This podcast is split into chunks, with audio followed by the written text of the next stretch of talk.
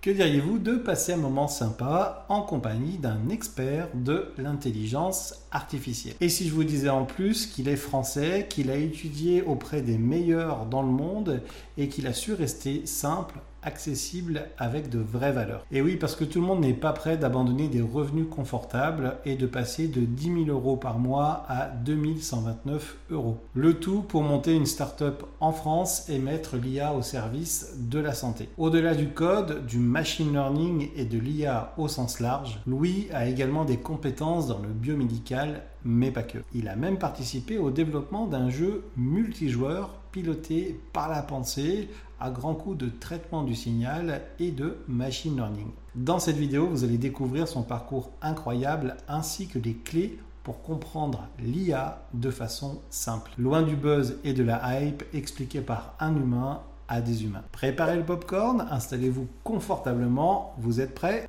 C'est parti.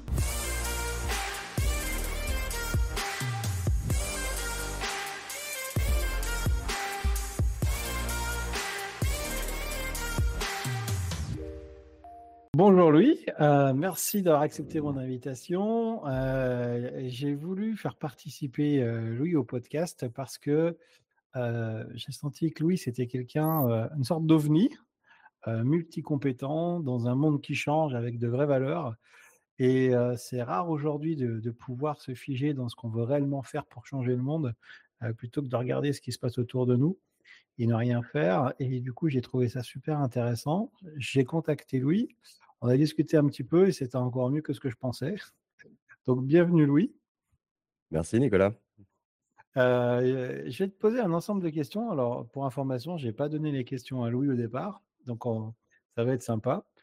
Je vais commencer pour que les gens ben, te découvrent un petit peu euh, comme ça, euh, et on parlera d'IA un petit peu après. Est-ce que tu peux te replonger dans ces chaussures d'enfant quand tu étais le, petit Louis, on va dire, et se dire c'était quoi ton rêve avant de commencer tes études? Qu'est-ce que tu avais envie de faire réellement avant de devenir aujourd'hui une sorte de spécialiste de l'IA Oh là, oh là, ça, remonte à très loin. Tu, tu commences fort là, tes questions, Nicolas. Euh, écoute, euh, si, si, je me souviens, euh, alors si on remonte enfant, moi j'avais des rêves très simples. Hein, je voulais être astronaute et puis après, quand j'ai découvert les jeux vidéo, je voulais être développeur de jeux vidéo. Voilà. J'avais une vie, une vie assez simple, remplie de, jeux vidéo, très peu d'amis et voilà, j'étais l'enfant standard outcast. Je ramenais même ma Game Boy avec mon Pokémon jaune que ma maman avait pu récupérer des États-Unis en anglais euh, pour montrer fièrement, sauf que les enfants s'en foutaient à l'époque. Quoi. Donc je cachais ma Game Boy. Et, euh, bon, l'autre événement marrant, c'est que euh, j'en ai parlé un petit peu sur, sur YouTube, c'est que à l'école primaire, je me suis fait failli, failli être envoyé parce que j'avais vendu des choses à la cour de récré. Et c'était ma première expérience entrepreneuriale sans le savoir ce que c'était l'entrepreneuriat du tout. Hein. Et, donc, donc voilà, ça, en fait, ça me, faisait, ça me faisait rire quand même d'essayer des trucs nouveaux, de faire plaisir aux gens. Moi, ça m'a ça toujours fait délirer. Et je détestais voir les situations, les statu quo avec des gens qui étaient malheureux mmh. et qui faisaient rien. Je voyais, je pensais voir des solutions. Bien sûr, quand tu es enfant, tu as ton imaginaire qui, qui fait des connexions un peu trop facilement, tu vois. Mais je me dis, mais pourquoi les gens, ils n'essayent pas, ils essayent pas ça? Pourquoi ils n'essayent pas d'améliorer ça? Pourquoi ça ne fonctionne pas? Donc voilà, c'était un, petit peu, un petit peu le problème. Mais par contre, ma porte de sortie, c'était quand même plus l'imaginaire, le jeu vidéo, la science-fiction, etc. Mmh. Voilà. Eh bien, écoute, on va faire un, grand saut, puis on reviendra sur ton parcours universitaire. Mais il, s'est terminé. Alors, on va passer de quand tu avais 5, 6 ans, 8 ans, à quand tu as fini tes études. Euh, finalement, euh, tu as travaillé dans le traitement du signal, tu as fait du code à plusieurs niveaux, euh, il y a une côté, un côté aussi biomédical, et tu es arrivé à faire une thèse qui est basée sur les méthodes d'électrocéphalographie, multisujet et application à l'interface cerveau-ordinateur. Est-ce que tu pourrais nous résumer ta thèse en une minute avec des mots simples? Ouais, c'est alors, c'est des mots un peu, j'en profite hein, pour dire un truc, c'est des mots abstraits parce qu'on est obligé de mettre du jargon assez, assez compliqué. Déjà pour se faire comprendre, parce que quand tu développes de la recherche, tu es censé être super pointilleux. voilà. Et mais moi, c'est un truc qui qui m'énervait un petit peu. Donc en fait, c'est très simple, quand on interagit, socialement, là, tu vois, on est en train de travailler, nos cerveaux fonctionnent pour décoder, et encoder l'information. Mmh. Je l'encode pour essayer de me faire comprendre et puis j'essaye de le décoder et de le prédire pour, savoir ce que je vais dire, comment ça va influencer, ce que je fais d'un point de vue interaction sociale. Et donc, moi, c'était le domaine de ce qu'on appelle de l'hyperscanning. Voilà, on étudie les cerveaux en fonctionnement en simultané, souvent dans des situations sociales parce que c'est là où où il y a, le cerveau fonctionne de manière particulière parce qu'il y a plusieurs individus. Donc ça, c'est le domaine général et moi, ma contribution, c'était d'appliquer ça en particulier aux interfaces cerveau-ordinateur. Donc les interfaces ordinateurs, c'est un autre domaine. Vous avez peut-être entendu parler d'Elon Musk avec son Neuralink. Ça, c'était vraiment ma discipline dans lequel j'ai j'ai je voulais absolument, voilà, j'étais fan de cyberpunk, de choses comme ça, donc je voulais, je voulais être un biohacker, quand j'ai grandi et quand j'ai commencé mes études et le domaine des interfaces à ordinateur, c'est traduire l'information cérébrale en, information, par exemple, pour bouger un bras robotique ou pour interagir avec un système ou dans les interfaces à ordinateur passives pour monitorer, des fonctions, biologiques, pour savoir si tout va bien, et si on peut interagir pour, les améliorer, voilà. Donc quand tu mélanges l'hyperscanning, donc la mesure du fonctionnement de plusieurs cerveaux et les interfaces ordinateurs, bah, ça donne ma thèse et ma thèse, en fait, j'ai fait un jeu vidéo, hem, heu, enfin OK. co-développé. Alors j'étais pas le seul, bien entendu, on était toute une équipe, heu, c'était pas moi qui ai fait la première version, mais moi, j'ai fait la version multijoueur et il y avait pas de clavier, il y avait pas de souris. Mmh mh. C'était, des électrodes sur le cerveau et on devait se concentrer sur le jeu vidéo. Je mesurais l'activité cérébrale en temps réel et j'essayais de décoder cette activité cérébrale en temps réel pour que les gens puissent interagir avec le jeu vidéo, rien qu'avec leur activité cérébrale. Et comme c'est un moi, ce que je mesurais, c'était l'activité, cérébrale et j'essayais de voir si, quand ils jouaient ensemble, il y avait des événements intéressants, des biomarqueurs de cette activité cérébrale et si ces biomarqueurs pouvaient être utilisés dans le cadre d'un jeu vidéo. Voilà. Donc donc ça, c'est le partie contexte, mais après moi, ma contribution, c'était plus des maths appliques, tu vois? Donc des méthodes de traitement du signal, parce que les activités cérébrales, c'est compliqué. Des méthodes de machine learning, parce qu'il faut débruiter, classifier, heu, tous ces signaux-là et en plus, il faut le faire en temps réel dans le cadre d'un jeu vidéo. Heu et après, il y a eu une plus une partie neurosciences, heu, que j'ai pris beaucoup de plaisir, à développer sur simplement comment les humains, fonctionnent avec leur cerveau. Donc tu es à la croisée de plusieurs mondes et alors pour le pour les personnes qui suivent la vidéo, pour faire le lien avec le code, il y a la notion de traitement du signal avec, ce qu'on appelle l'échantillonnage. C'est Mmh mh. arriver à traduire sous forme d'un ensemble de 0 et de 1, heu, des éléments du monde réel qui nous entoure, comme par exemple des courbes, des sinusoïdes, des signaux et eh bien, quand on a réussi à les tu me dis si je me trompe, hein et quand on a réussi à les traiter, bah et on peut les stocker on peut les analyser, on peut faire, heu, mettre en place le machine learning et pour voir, heu, par rapport à ces ensembles d'informations, peut-être prédire des choses par rapport à ce qui s'est passé, de manière plutôt statistique et heu, pour arriver à refaire le lien avec le monde réel, bah, il faut aussi comprendre, le fonctionnement du cerveau. Alors, a avant, j'ai une question qui me qui qui me dévore avant de de revoir tout ton Mmh. parcours, mais tu es en France aujourd'hui, tout le monde Oui. se pose la question, je suis obligé de te la poser. Pourquoi tu es pas en train de boire le café avec Elon Musk? Qu'est-ce qui passé? Ouais, j'ai ce choix? non, mais c'est une très, très bonne question, je vais je vais t'avouer, j'ai pas j'ai pas même même pour moi, j'ai pas forcément la la réponse. Il y a il y a aussi des des situations de vie, qu'on fait. Alors nous, dans la discipline, c'est vrai qu'on a la chance de pouvoir, bosser un peu n'importe où. Il y a des équipes, partout dans le monde. On n'est pas mauvais en France, on est même parmi les leaders et en particulier à Grenoble, on a moi, j'ai eu la chance de bosser dans un des laboratoires qui était leader du domaine avec, heu, mes 2 directeurs de thèse, Christian Jutten, c'est l'un des inventeurs des des méthodes de séparation de sources qui est utilisé maintenant même dans vos téléphones là, pour, pour, appeler sans bruit et cetera. Donc ça, c'est déjà utilisé, de manière massive et puis après Marco Cangelo qui travaille sur les interfaces cerveau ordinateur.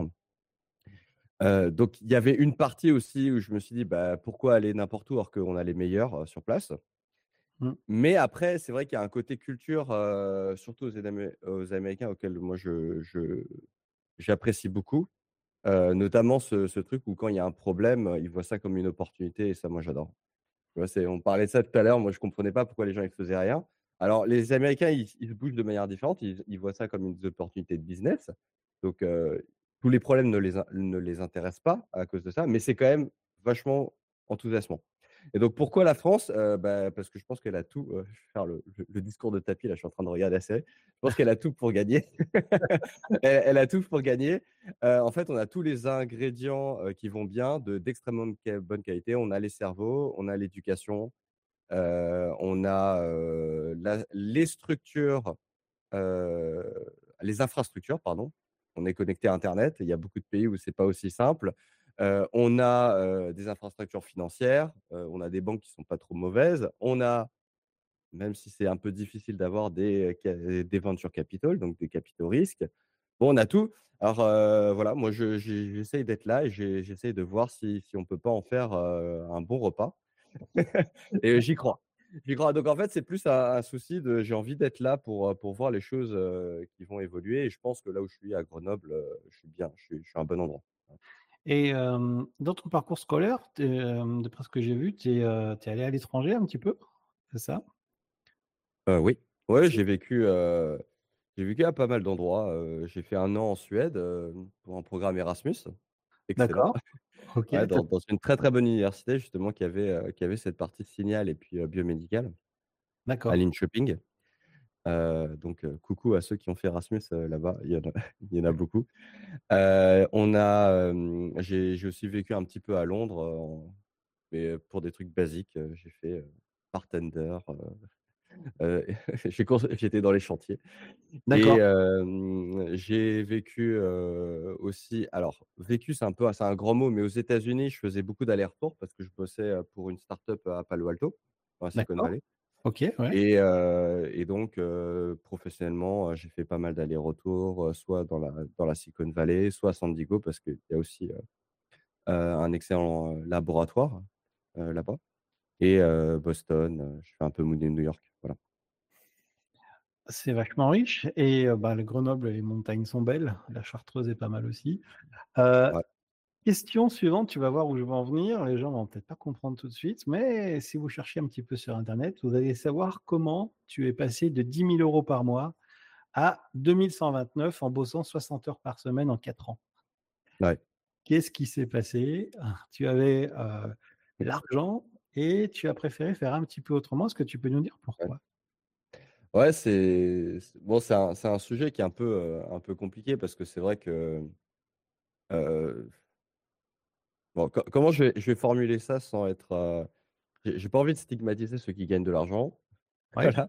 Donc heu, c'est pas, je me vante pas d'avoir, divisé mon salaire par 5. voilà. C'est c'est juste une situation particulière auquel il faut penser. Je gagnais bien ma vie, quand j'étais, je bossais pour des startups de la Silicon Valley, et j'avais mon activité de freelance à côté. Je je gagnais très bien, voilà, on est un TMJ facile, qui oscille entre les 500 et 1 000 €. C'est une situation qui est très confortable et je pense que c'est aussi pour ça qu'il y a beaucoup de personnes qui sont attirées par le freelancing. D'accord? Sauf que moi, personnellement, ça me satisfaisait pas, d'un point de vue, personnel et moi, le déclic que ça a été, c'est que j'ai développé un un système, vraiment, de A à Z pour un client. Ils avaient pas l'expertise. Ils ont acheté des données et moi, je me suis occupé de tout. Je leur ai fait une roadmap et on était à 2 doigts de déposer un brevet. C'est une grosse boîte, à l'international et mais leur fonctionnement, ils ont des petites équipes comme ça qui cherchent des opportunités de business, très en amont. On avait tout et en fait, au moment où je leur dis: «Bon, bah, ma mission était finie, maintenant voici 2 idées de brevets, si ça vous intéresse, on les développe et peu importe si vous décidez de le monétiser». C'était leur objectif, créer de la propriété intellectuelle. Ils m'ont dit: «Merci, ton travail était exceptionnel et tout, mais on va faire sans toi, en fait». Et là, pour moi, ça a été un déclic parce qu'en fait, c'est enfin, la réalité du freelance, c'est que tu tu tu es très, très, très loin d'être, un contributeur, reconnu dans mmh, l'entreprise. mmh Et et alors pour beaucoup, c'est c'est l'argent suffit, mais moi ça suffit pas, quoi. Donc c'était ça, c'était ça le problème. Et donc après je me suis dit: «Bon, le en fait, c'est plus le milieu de la start-up qui me plaît» et donc le le 2 100, heu et quelques euros à à l'heure précise, en fait, c'est c'est c'est le montant du chômage. Simplement, que que j'avais réussi à à collecter parce que j'avais fait aussi des des missions en en CDI et donc je me suis dit: «Bah, voilà, j'arrête tout, je me mets au chômage pour ma boîte». Voilà et je vais monter ma boîte au chômage et donc ça, c'est aussi une belle chose de la France, hein, parce que je pense que, ce choix-là aurait été, beaucoup plus compliqué, surtout que j'ai des enfants. Il y avait pas le système du chômage donc ça, je trouve ça, une chose assez incroyable. Voilà, Mmh donc heureusement, j'ai réussi à augmenter, après repartir, mais c'est vrai que c'est extrêmement compliqué. C'est un gros, c'est un gros pari, hein, quand quand tu es parent, heu, Mmh. quand tu as une famille, et même même sans quoi, c'est voilà. Ah et je trouve ça assez inspirant. On va essayer de, continuer autour de ton parcours. On on va rentrer dans l'actualité, enfin qui est, plutôt vieillissante quand on parle d'in d'intelligence Mmh. artificielle. Question ouverte, plutôt simple, qui va toucher tout le monde. Comment tu as perçu l'arrivée de l'IA chez monsieur et madame tout le monde avec ChatGPT? Toi qui connais les Mmh. mécanismes internes, comment tu as vu ça en termes, heu, social, heu, les bonnes idées, les mauvaises idées reçues? C'est quoi ton sentiment? Mmh.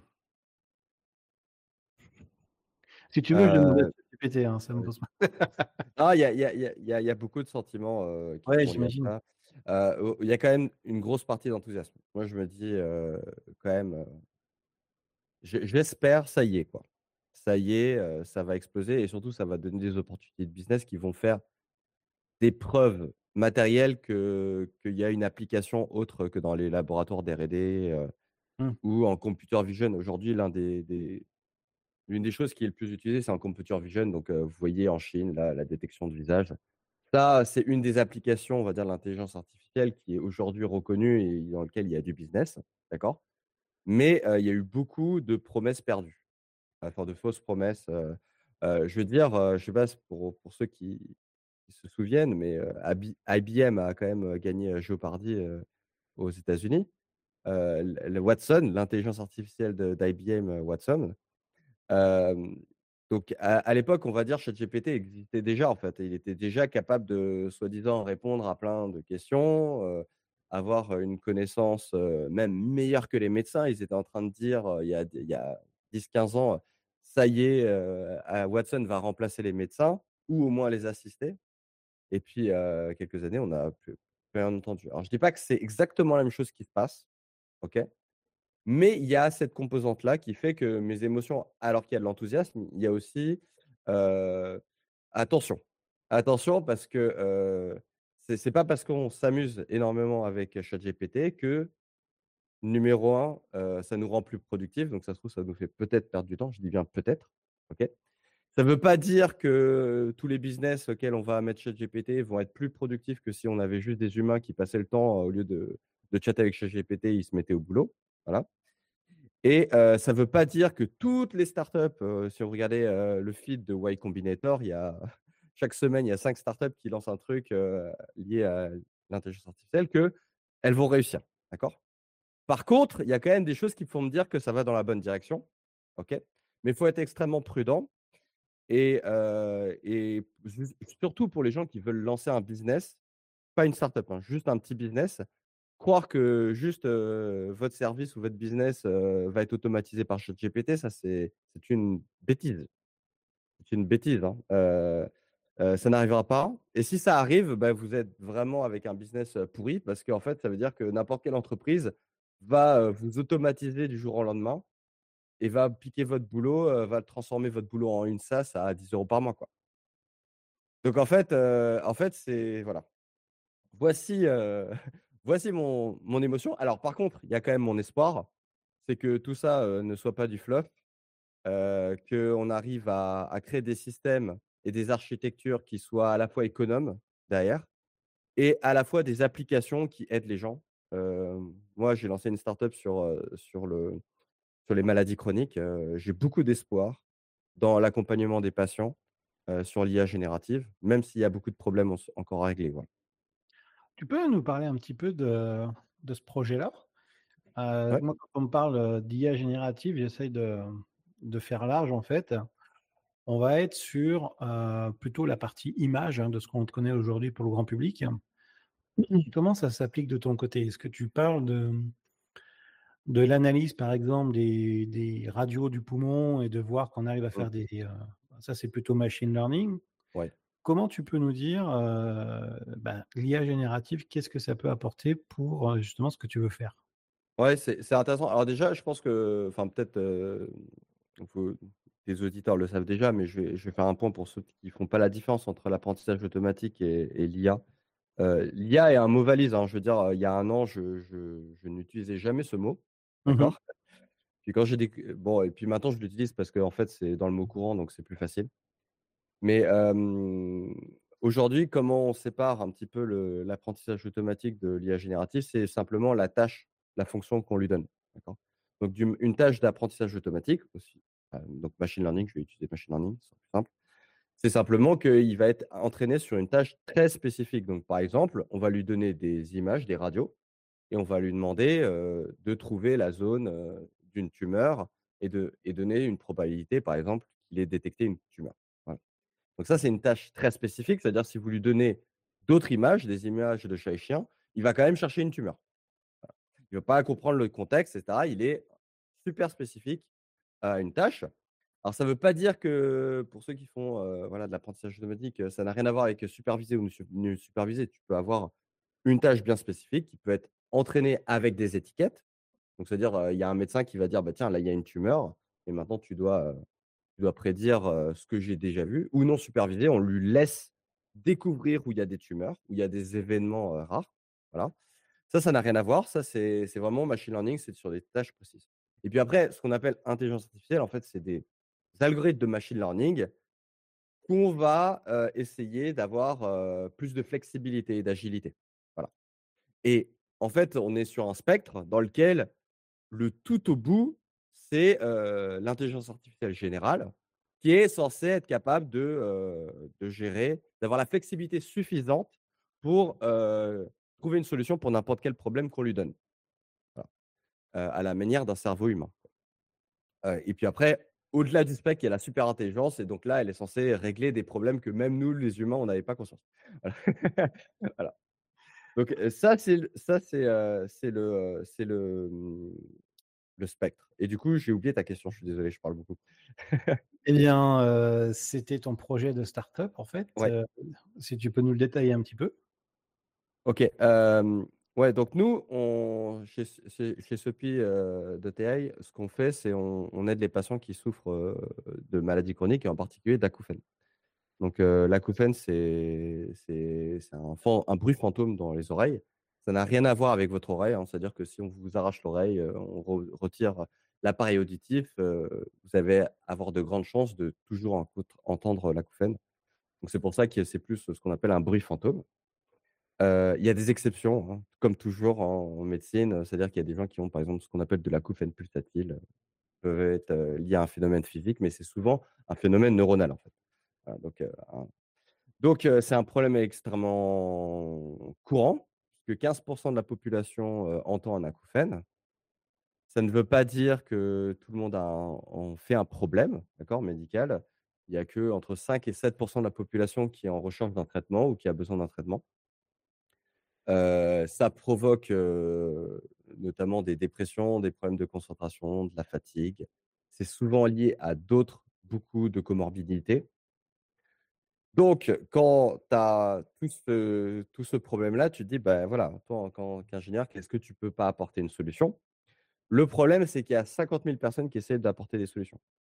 Donc en fait, on s'était dit: «Bah, est-ce qu'on va essayer de trouver un traitement?» mais sachant qu'il y a 50 000 personnes qui travaillent sur les traitements et l'efficacité des traitements est marginale, beaucoup d'espoir, peu de réussite. Voilà. Donc nous, on s'est dit: «Bah, attends, c'est quoi le vraiment le le le problème sous-jacent?» donc, on a essayé de traiter, au cœur du problème et le problème, c'est aussi un disparicité, heu, de raisons de développer un acouphène. Donc comme, comme pour Mmh. le mal de tête, tu peux avoir un mal de tête parce que tu as pris une grosse cuite la veille ou, parce que tu as qu quelque chose de plus grave. Et donc l'acouphène, c'est pareil, c'est un symptôme, c'est pas une maladie. Donc, on a travaillé juste sur l'analyse de causes et ce qu'on appelle des étiologies et on a essayé de faire, via apprentissage automatique, donc ça, c'est pas de l'IA,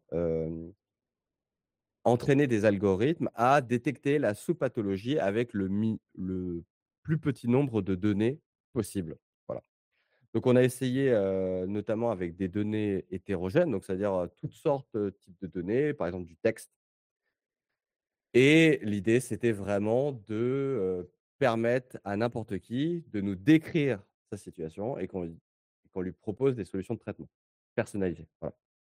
Donc ça, c'est le problème et on a développé une application mobile. La solution, c'était une application mobile avec une communauté où les gens sont matchés par similarité de symptômes. Donc, tu te connectes, tu remplis un petit questionnaire et on va te montrer les personnes qui ont des symptômes similaires à toi. Tu vas pouvoir aussi voir, quels sont les traitements qu'ils ont essayés. Ils évaluent les traitements. Toi, tu peux évaluer, les traitements que tu as essayés et comme ça, ça aide la communauté. Ça, permet de construire une base de données avec, que nous on analyse. On travaille avec des chercheurs et des associations de patients, justement pour essayer de faire des parcours fléchés de soins. Donc en fait, plus il y a de monde qui rejoint l'application aujourd'hui, plus tu as de chances, d'avoir un diagnostic précis quoi et efficace. Tout à fait, c'est l'idée. C'est l'idée et moi moi je crois qu'au final, heu, si tu fais ça les choses bien, donc tu vois, si tu garantis la l'anonymité des gens et cetera, heu, je pense que ça ça te réglerait énormément, énormément de problèmes. Parce que, faut comprendre comment un diagnostic différentiel est fait, tu vois, en médecine. C'est très compliqué. Tu vas voir un docteur généraliste, donc c'est pas forcément l'expertise qui va t'orienter vers un spécialiste et cetera. Donc en fait, c'est beaucoup, beaucoup de rebonds, beaucoup, heu, d'allers-retours, pour peut-être avoir un diagnostic et dans le cas des maladies chroniques où il y a beaucoup de comorbidités, ça n'a rien à voir avec, la compétence des médecins, c'est qu'il y a beaucoup de mauvais diagnostics, d'erreurs Mmh de mh. diagnostic, ce qu'on appelle l'errance médicale, voilà. Donc nous, le problème, c'est on voulait donner un outil, plus statistique, voilà, mathématique qui permet d'accompagner, bien entendu, le patient in fine parce que c'est lui qui a mais tout le système de soins pour qu'en fait, on ait, une intelligence au-dessus qui apporte, des données supplémentaires, voilà, qui qui peut accompagner, dans lequel on peut, on peut, faire des demandes, voir des dossiers similaires qui ressemblent à ce patient-là, si on en a déjà vu, et à la fin, plus, heu, choisir en en conscience, une solution de traitement personnalisée, voilà. Qu'on se base pas simplement sur des plans, bah, voilà, il faut vous voyez quelqu'un qui a tel symptôme, il faut faire ça absolument, quoi. Non, non, on va on va essayer de s'adapter, à la personne. Waouh! Heu, je mettrai tous les liens bien sûr, hein, dans la description. Heu, c'est assez inspirant parce qu'on ressent, heu, la croisée des chemins que tu as fait dans ton apprentissage, hein, entre la technique, le code, le médical. Il y a peut-être même un côté philosophique aujourd'hui et qu'on est obligé de se poser, par rapport à l'IA. Moi je me souviens quand j'étais, en terminale, il y avait des cours de philo et personne aimait la philo là où j'étais. Moi je trouvais ça sympa. Je Ouais. me disais elle me disait: «Ah c'est quand même sympa parce que si un jour on fait des trucs, heu, qui vont un peu loin, ça serait bien qu'on se pose les bonnes questions quoi» et en fait aujourd'hui on voit que peut-être la philo c'est aussi important que que le code parfois. Du coup, Et du coup, c'est que c'est que alors ta ta conclusion, c'est quoi comme, philosophie, alors, ben, on y reviendra peut-être un petit peu après. Heu, je voulais te poser la question de pouvoir, heu, vulgariser les principes de l'IA en quelques mots, mais je crois que tu l'as plutôt bien fait. Mmh mh. Moi, il y a une image que j'aime bien qui a qui a circulé sur Reddit pas mal. C'était que, heu, il y avait une image de loin où il s'est marqué intelligence artificielle, puis on se rapproche et on voit marqué machine learning et là, on Mmh mh. voit le derrière le panneau, il y a un museau qui dépasse et après on va derrière le panneau et on voit un chien qui se met comme ça et qui fait, if Ouais. Z, tu vois? Ouais, Si ouais. juste il y a une sorte de une somme de if, en fait, c'est pas aussi simple. Bah, moi, une question que je me pose, heu, je l'ai pas préparée, mais, quand on parle de de réseau de neurones, Mmh j'ai mh. l'impression que les gens, simplifient le truc en se disant: «Bon, bah, ils ont reproduit, le fonctionnement du cerveau et cetera». Mmh mh. Alors que pour moi, c'est loin de fonctionner exactement comme des neurones. Mmh mh. Est-ce que ce réseau de neurones qui est optimisé aujourd'hui, si je dis pas de bêtises, sur des puces graphiques Est-ce que c'est, est-ce qu'il y a une intelligence là-dedans, un peu automatisée par le matériel ou c'est vraiment les algorithmes qui sont au-dessus et qui font encore tout le boulot, qui font que le réseau de neurones, ça accélère simplement le traitement? Ouais, c'est voilà, c'est une, question, heu, très, très large. Ou inversement? je vais je vais je vais essayer, heu, je vais essayer de régler, heu, la question, à la française en plusieurs étapes et pas du tout aller, straight to the point. Parce qu'en fait, la la la la réponse est personne ne sera d'accord, d'accord? Ah oui, À à mon avis, quelqu'un qui est persuadé qu'il a une réponse à ça, il a pas compris, l'entièreté du problème. Yes. Je vais déjà parler du côté neurosciences, d'accord? Est-ce qu'on comprend comment nos fonctionnalités macroscopiques, donc notre cognition et cetera, émergent dans le Mmh. cerveau? Pas totalement. Voilà, clairement pas totalement. Il y a encore des sujets sur la conscience, dans lequel on est encore en train d'étudier de manière empirique, comment elle survient. D'accord? Et les études empiriques, c'est, par exemple, chercher chez des patients lock-in, donc qui ont, une paralysie totale, ils peuvent rien bouger, s'il y a des phénomènes émergents de conscience alors qu'ils ne sont pas connectés au monde. Voilà. Pour voir si la conscience survienne et si elle est maintenue, combien de temps? Voilà. Donc en fait, ces questions-là d'ailleurs, il y a on est les leaders, hein, de ça, Stanislas, Lehen, au CEA, heu, Saclay, travaille dessus. Enfin voilà, c'est c'est y a on a des Stanislas Dehaene, pardon, les des experts, des experts dans le domaine, mais c'est pas une question réglée. Voilà, c'est pas une question réglée. Ensuite, donc il y a un autre sujet, donc qui est lié, à donc au réseau de neurones, qui est un sujet purement algorithmique, d'accord? On on et comme beaucoup en ingénierie, on fait, de l'imitation de la nature, Mmh. d'accord? Donc on va essayer de trouver, comment la nature ré règle un problème et on va essayer de l'imiter, voilà, pour essayer de voir si notre imitation, artificielle règle, un problème similaire qu'on qu'on a pour la société. Les réseaux de neurones, c'est exactement ça, c'est des outils statistiques à la base, heu, réseaux de neurones artificiels, voilà. On essaie de voir, heu, si heu, si en ils pouvaient régler des tâches, heu, de manière efficace par rapport, aux autres fonctions mathématiques qu'on avait à disposition. C'est aussi simple que ça. Après, l'implémentation des est-ce que les déjà déjà 2 questions. Est-ce que les implémentations des réseaux de neurones artificiels sont exactement une réplica des des neurones, heu, physiologiques? Pas du tout, Mmh pas du tout. Heu, déjà, heu, rien que dans la fonction d'apprentissage, comment un neurone apprend, ça fonctionne pas de la même manière, ça ne communique pas de la même manière, voilà. Donc c'est pas, mais c'est une approximation qui est bonne. C'est-à-dire si vous prenez un réseau de neurones artificiels et que vous le stimulez stimulez, vous allez avoir un fonctionnement relativement relativement similaire à un réseau à un neurone, heu, physiologique. Donc la limitation s'arrête là. D'ailleurs, pour ceux qui sont intéressés, on là, on fête les 10 ans de Human Brain Project en Europe. C'est un énorme projet, hein, c'est des milliards. Heu, plusieurs universités, des centaines de chercheurs qui ont essayé de travailler à la simulation d'un cerveau. Voilà, 10 ans Heu, des milliards injectés en Europe. Voilà, cette année, ils fêtent les 10 ans et du coup, comme, heu, les gros projets flagship de l'Union européenne, ils se terminent. Ah donc ils sont en train de publier, heu, leurs résultats, finaux. Et on est très, très loin. Conclusion, on est très, très loin. On espérait il y a 10 ans qu'on serait capable de simuler l'entièreté d'un cerveau. On n'est pas capable. Donc ça s'arrête là et donc l'autre question l'autre question, c'est, qui est liée à est-ce qu'on comprend comment, l'intelligence survient? C'est est-ce que s'il y a de l'intelligence qui survient dans des réseaux de neurones, artificiels, on sera capable de la détecter? Ah bah, je suis désolé, si on n'est pas capable de la détecter dans des cerveaux, de comprendre, je vois pas pourquoi, voilà, un chercheur en IA ou un chercheur en machine learning serait capable de dire: «Non, non, mais mon modèle, c'est un fichier, il ne, n'a développé aucune intelligence intrinsèque, aucune métacognition et cetera». Non, c'est c'est pas aussi simple. On galère déjà à, faire des protocoles de recherche pour déceler les phonèmes de conscience, métacognition et cetera, dans l'humain. Donc en fait, on a grillé quelques étapes, voilà. Alors, heu, bon, maintenant j'arrête là. Est-ce que, les IA génératives, sont conscientes et cetera? Non. Voilà, on a on a fait des expériences quand même. On a essayé de voir s'il y avait par exemple, les ruminations, là, que vous avez votre petite voix et cetera. Heu, bon, ça ne fait aucun sens dans les modèles de génération parce que ça ne fonctionne pas comme ça, voilà. Elle a elle elle a pas d'état interne. Donc, vous lui passez un texte, vous lui passez un autre texte, elle se souvient de rien. Elle ne se souvient pas du texte précédent. Alors, comment ChatGPT nous donne l'illusion qu'elle se souvient? Ben, ChatGPT concatène tout le texte et à chaque fois, il lui rebalance tout. Donc, c'est pour ça que la conversation s'éternise. En fait, et, il, juste, il concatène le texte. Mais, une fois que vous avez déconnecté la session et si l'historique est supprimé, il n'y a pas d'état interne qui est sauvegardé. Donc, il ne peut pas avoir de Il ne peut pas avoir de réflexion. Alors, est-ce qu'on n'est pas loin d'y arriver? Ça, c'est une autre question. Et du coup, est-ce qu'on n'est pas loin d'y arriver, à ton avis?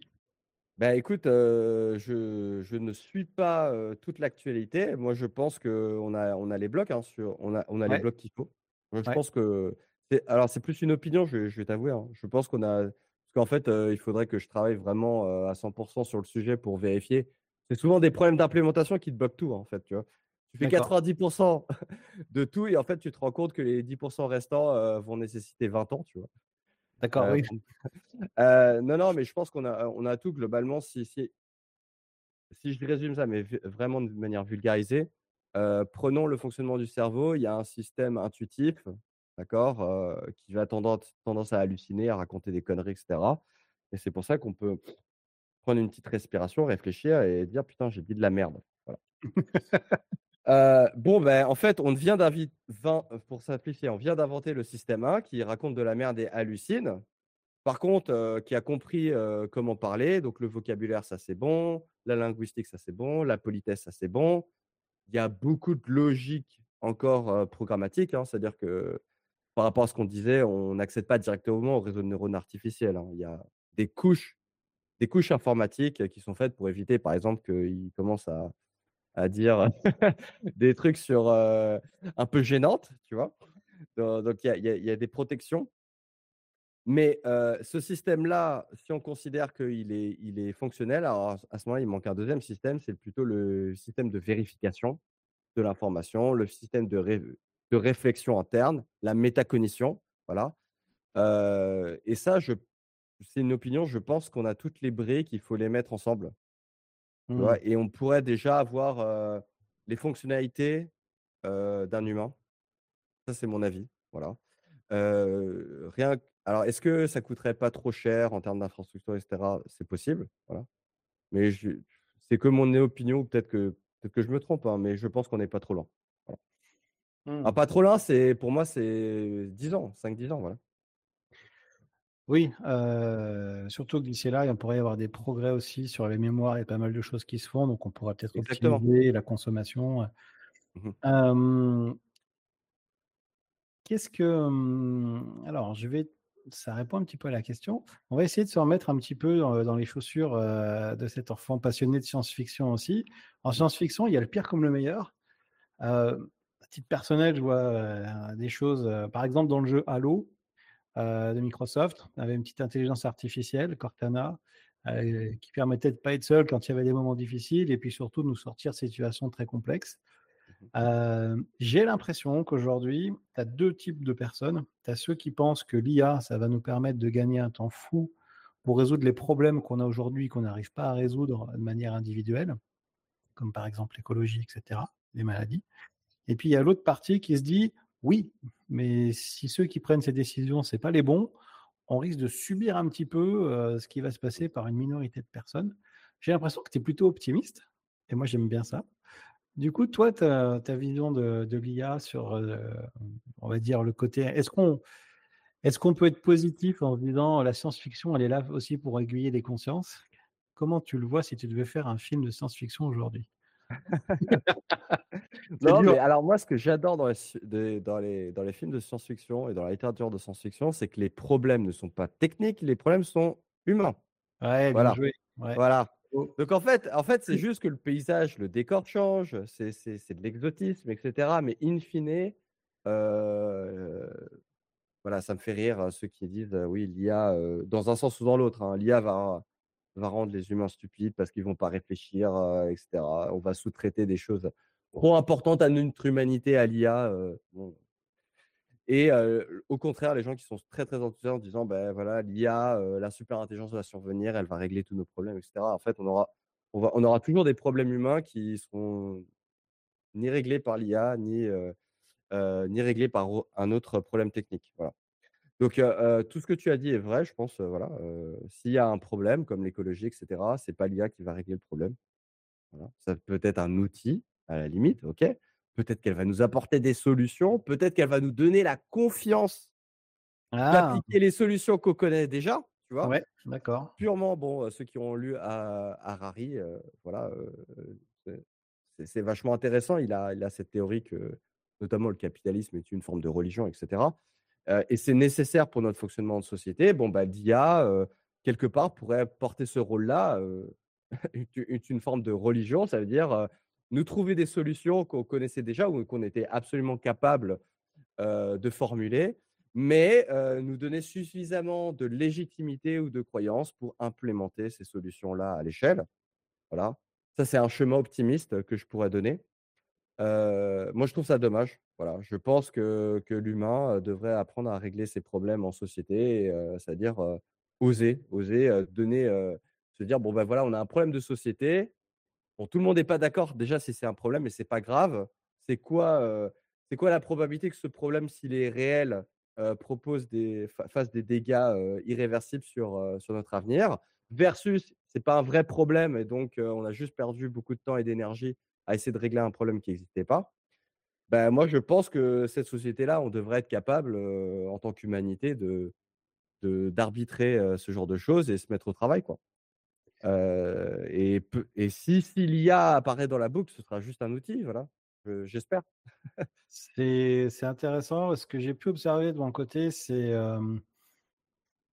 il y a alors tout le monde en parle, hein, mais c'est peut-être un peu simpliste aussi, c'est cette vision un petit peu d'Elon Musk qui dit, heu, ben, «Quitte à ce que ça bouge trop vite, autant qu'on bouge avec». Sinon, parmi les scénarios possibles, ça peut être compliqué.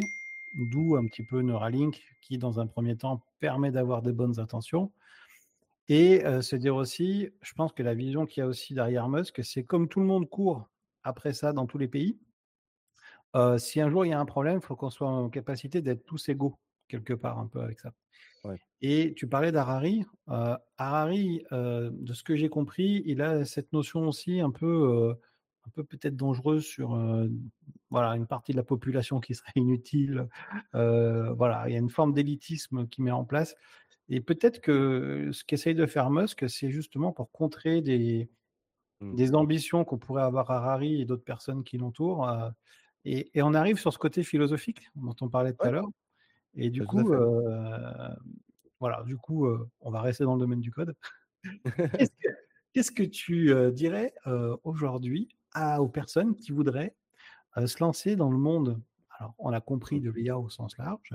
J'ai le sentiment qu'il y a pas mal de choses plutôt qui sont orientées en ce moment sur machine learning, des opportunités business avec de l'IA, mais si c'est simplement faire, du code pour aller, heu, consulter ChatGPT derrière, sans les limitations grâce à l'API, est-ce que c'est un business viable? Enfin, il y a plein de choses. Tu tu le sens comment toi? Tu leur dirais si tu veux faire, heu, aller dans l'IA, suivre un petit peu ton parcours Mmh. tu leur dirais quoi aujourd'hui?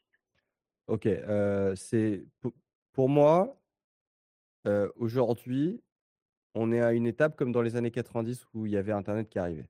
Ouais, ouais, c'est clair. Ça veut dire qu'en fait, le domaine de l'IA, je vais complètement, prendre 10 pas de côté par rapport à ma carrière académique. C'est un domaine très, très large. Vous pouvez, monter un business de service en tant que freelance, ou juste utiliser ChatGPT dans votre back-end. Quelque part, vous êtes, un business qui est augmenté par l'IA. Après, dire que vous, votre business, c'est de l'IA, ça, c'est juste du marketing, mais globalement, voilà, c'est comme, Amazon, c'est voilà, une application internet, absolument. Alors que, ça remplaçait les magasins. Donc moi, je pense qu'on va avoir c'est une opinion, hein, bien entendu, je peux me tromper. Je pense qu'on va avoir, le même la même chose qui va se mettre en place avec une énorme hype énormément d'argent investi, alors si ça se casse pas la gueule, voilà, et surtounement une, un crash. Voilà, ça fait partie des innovations, ça fait partie de l'écosystème, du poumon. On part avec beaucoup d'enthousiasme, on met beaucoup d'énergie, beaucoup d'attention, beaucoup d'efforts pour apprendre, heu, ce problème-là et du coup, il y en a beaucoup qui finissent sur le tapis et qui qui vont pas y arriver. D'accord? Donc moi, je vous conseille, si vous allez dans l'IA, pensez à cette possibilité de crash. OK? Donc, vous ne concentrez pas simplement sur les problèmes qui sont faciles à régler. Parce que si vous êtes facile à régler, vous vous dites, ah bah tiens, je vais juste utiliser ChatGPT, etc. Vous n'avez aucun avantage comparatif par rapport à tout le reste de l'humanité qui va avoir accès aux IA. OK? Donc, au final, vous, avez autant, autant de, compétences que n'importe qui sur le marché. Donc, il faut vraiment passer, penser à quelles compétences je vais développer pour m'y remettre. Et prenez le cas le pire, voilà, aussi, l'IA se crache. Bon, ben voilà, apprendre à coder, apprendre à gérer les API, les API par exemple l'API d'OpenAI. Je pense que c'est une très bonne compétence qui sera toujours utile. Voilà. Je te donne un exemple en termes de code. savoir, voilà, avoir sa petite idée de business et utiliser de l'IA en back-end, bah, allez-y, go. Il, y a, 50 000 personnes, vous ne pouvez pas vous tromper à faire ça. Vous allez apprendre tellement de choses. Et ça se trouve, dans deux ans, voilà, il n'y aura plus d'IA où ce sera, ça aura fait un flop complet et vous aurez utilisé toutes ces compétences pour apprendre. Ça va peut-être cracher, mais ça marche. Et dans le meilleur cas, ça marche. Et donc là, bah, à ce moment-là, vous, allez faire un bon business, bien réussir, faire partager cette réussite à tous les employés que vous allez avoir. Et ça, moi, je trouve ça fabuleux. Donc, pensez bien vraiment à développer des compétences profondes. compétences profondes, je vais définir hein, du code, des maths, la programmation, base de données, tout ça, c'est des compétences profondes. Et on peut parler aussi du marketing d'une certaine manière. si vous mettez la main à pâte, si vous ne faites pas simplement des belles paroles, tout ça, tout ça, c'est valable. C'est mon point de vue. Eh ben, écoute, bravo, merci beaucoup.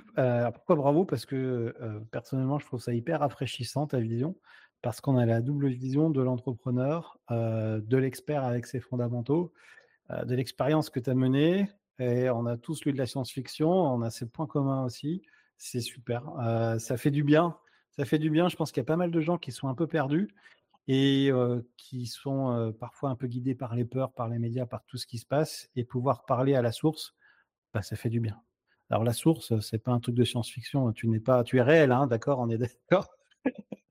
I am. Je sais pas. Peut-être, peut-être, peut-être pas. pour, pour la blague, euh, j'ai ma première découverte avec ChatGPT, c'était je sais plus en octobre ou novembre de l'année dernière, et j'avais fait sur mon feed euh, LinkedIn que j'utilise euh, voilà une fois de temps en temps quand je me sens inspiré. Euh, j'avais fait une série de posts euh, AI or not AI. Donc, mmh. en fait, j'écrivais des posts et j'en postais deux par jour. Un généré totalement par l'IA, bon, je retouchais deux, trois trucs, tu vois. Et euh, l'autre écrit par moi. Et les gens, se, globalement, se trompaient tout le temps, vraiment. Parce que, ah, et ça, c'est un truc intéressant, j'en profite pour dire, parce que j'ai laissé un truc en suspens à propos de, précédemment, j'ai laissé un truc en suspens. Est-ce que l'IA va montrer ses promesses? Moi, j'ai tendance à dire oui, puisque les publications qu'on voit, dans lesquelles on met des cohortes d'utilisateurs assez conséquentes sur des postes qui sont assez haut niveau, des postes d'experts, etc., l'IA fait des performances équivalentes à l'humain. Donc, en fait, ça nous permettrait d'économiser plein de temps sur plein de tâches. C'est-à-dire que tout le monde dit oui, mais c'est pas naturel, l'IA, etc. Mais l'IA nous-mêmes, on est quelque part une IA à ce moment-là. On, duplique ce qu'on a vu. Quand vous apprenez le marketing, vous allez faire semblant de savoir faire du marketing. Vous copiez ce que vous avez vu, etc. Et donc, si vous vous contentez de ça, une IA fera mieux que vous, certainement, parce qu'elle a vu plus de cas d'études. Voilà. Donc, mis à part si vous êtes vraiment un super expert, l'IA va faire certainement mieux que vous. Si vous utilisez l'IA de manière intelligente, vous ferez mieux que l'IA seule est mieux que vous tout seul. Et ça, on le voit en études. Les, gens sont plus performants, même au niveau de très très haut de consulting. les, résumés, les rapports sont mieux, les idées sont plus créatives quand les deux travaillent ensemble. Moi, je trouve ça magnifique. Quoi. Moi, je trouve ça bien aussi. franchement, bravo. Merci beaucoup, Louis. Et je te dis à bientôt. Allez, salut Nicolas. Merci encore à Louis pour ce moment partagé ensemble. Vous l'avez compris, hein, c'est important de travailler vos fondamentaux toujours pour pouvoir pivoter. Si vous êtes débutant, eh bien, je vous invite à suivre ma formation gratuite pour découvrir eh bien, le premier pilier de la programmation grâce à la recette des lasagnes à la bolognaise et une boîte à œufs. Si vous voulez aller plus loin, eh je vous invite également à télécharger gratuitement mon guide, le guide d'un ami pour démarrer une carrière de développeur en six étapes que j'ai fait avec amour et humour. Et je vous invite également à aller consulter les témoignages vidéo des membres du programme Vivre du Code. Je vous mets tout ça en description en dessous de la vidéo.